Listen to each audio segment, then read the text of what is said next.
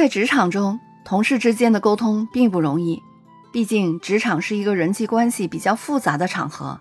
而且还存在着竞争关系与利益诉求的牵扯，因此会给沟通带来很多障碍。比如，很多同事表面上很客气，但是却暗中处处设防；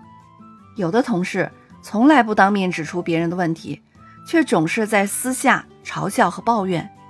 有的员工表面上答应帮忙，可是事到临头却告诉你：“你再多等几天。”或者干脆说：“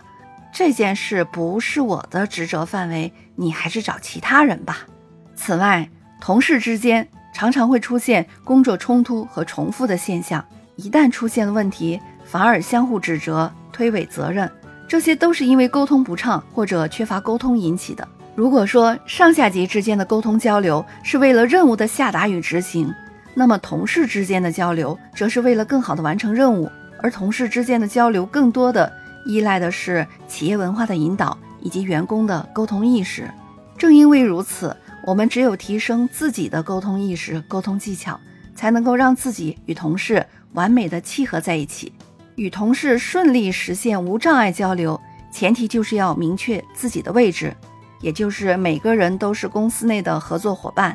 同事之间要努力做到良好的双向沟通。同事之间进行双向沟通有五个原则，今天分享给你。第一个原则就是每个人都要了解沟通的目的。并理解沟通的目的，然后主动沟通，主动理解别人的想法。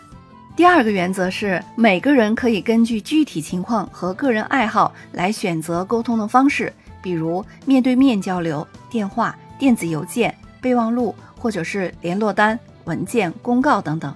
为了显示对对方的尊重或者信息的重要性，可以进行面对面交流。一些不好意思说出口的话，可以用电子邮件沟通。一些正式文件则需要用通知和公告的方式交流。第三个原则就是为了确保有效发送信息，每个人在发送信息时需要理清思路、净化内容、把握目的、选择地点、征询意见、准确表达，注意非语言信息，尽量让对方了解、追踪核对，以行动支持沟通。